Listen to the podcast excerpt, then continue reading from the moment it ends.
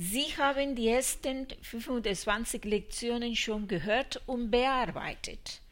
Und wie ist es gelaufen? Kommen Sie gut voran? Fällt es Ihnen schwer, das Lernen durch das Hören? Wenn schon, das ist völlig normal.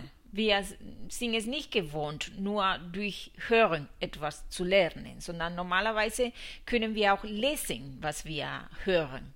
Das hilft uns natürlich sehr.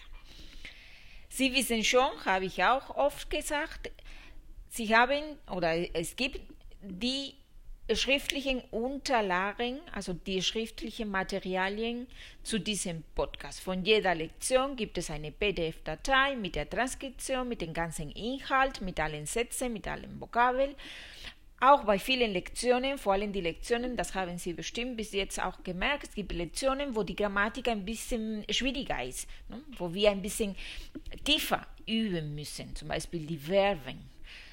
Da gibt es auch ein Arbeitsblatt, also nicht nur die Transkription, sondern auch ein Arbeitsblatt mit weiteren Übungen und natürlich mit der Lösung dazu, damit Sie auch selber überprüfen können, wie es bei Ihnen ist, ob Sie das gut verstanden haben oder ob Sie noch Probleme haben. Diese ähm, Dateien können Sie auch in Paketen kaufen von 25, also von, von den, Sie können die ersten 25 Lektionen kaufen. Das ist ein Paket und ähm, die Informationen finden Sie auf meiner Seite www.spanischindortmund.de oder Sie können mir auch eine E-Mail senden alle Links, alle Informationen immer in den Show Notes, in, dem, in der Beschreibung jeder Lektion, jedem Podcast. Unter dem Titel von dem Podcast, da sind die Informationen und dann sind immer alle Links. Wenn Sie dieses Projekt, also meine Arbeit, unterstützen möchten, wenn Sie finden, dass das ein gutes Projekt ist, das Ihnen auch hilft, Spanisch zu lernen, dann können Sie mir unterstützen, indem Sie zum Beispiel den Podcast bewerten und einen Kommentar hinterlassen.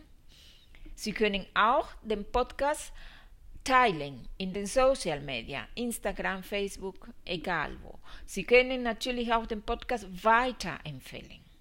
Alle diese Sachen die sind kostenlos, aber die helfen mir sehr, damit ich mir die Zeit nehmen kann, um weitere Lektionen, weitere Podcasts veröffentlichen kann, vorbereiten kann und veröffentlichen kann.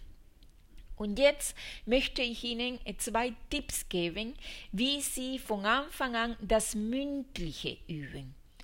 Eine häufige eine äh, Frage, die sehr oft vorkommt, ist, wie kann ich von Anfang an das Mündliche üben? Ich lerne die Grammatik, ich lerne die Vokabel, ich komme voran, aber mir fällt immer schwer zu sprechen. Gut, das ist auch, das ist auch normal, ja. Es gibt passive Fertigkeiten und aktive Fertigkeiten. Passiv ist Hören und Lesen, aktiv ist Schreiben und Sprechen aktive Fertigkeit, Fertigkeiten brauchen länger, brauchen mehr Zeit. Ja, ich muss viel passiv hören und lesen, damit ich auch aktiv was sagen oder was schreiben kann. Ja, also das ist normal, das ist die normale Situation, wenn wir eine Sprache lernen. Gut, was mache ich von Anfang an? Tipp Nummer eins: Vorlesen. Vorlesen. Ja? Vorlesen ist auch Sprechen. Und Vorlesen ist anders als Lesen. Beim Vorlesen übe ich die Aussprache, die Betonung und ich gewinne Sicherheit beim Sprechen. Ich merke, wo ich Probleme habe und was mir schwer fällt. Also ich wiederhole ein Wort mehrmals laut oder einen ganzen Satz. Man kann ruhig etwas übertreiben mit der Betonung oder mit der Aussprache. Ja, ich spiele da ein bisschen mit der Sprache ja, und immer laut, immer laut. Zweiter Tipp, nachahmen, nachmachen. Ich höre eine Muttersprachler zu und spreche nach oder lese nach. Am Anfang kann ein Wort oder ein Satz sein, je nachdem, wie weit Sie sind. Später kann ein, kann ein Absatz sein Ich höre zu und achte auf die Betonung, auf die Melodie. Ich markiere, wenn ich äh, den schriftlichen Text habe, ich markiere, welche Wörter verschmelzen beim Sprechen und klingen wie ein einziges Wort. Ich markiere, wo werden die Pausen gemacht.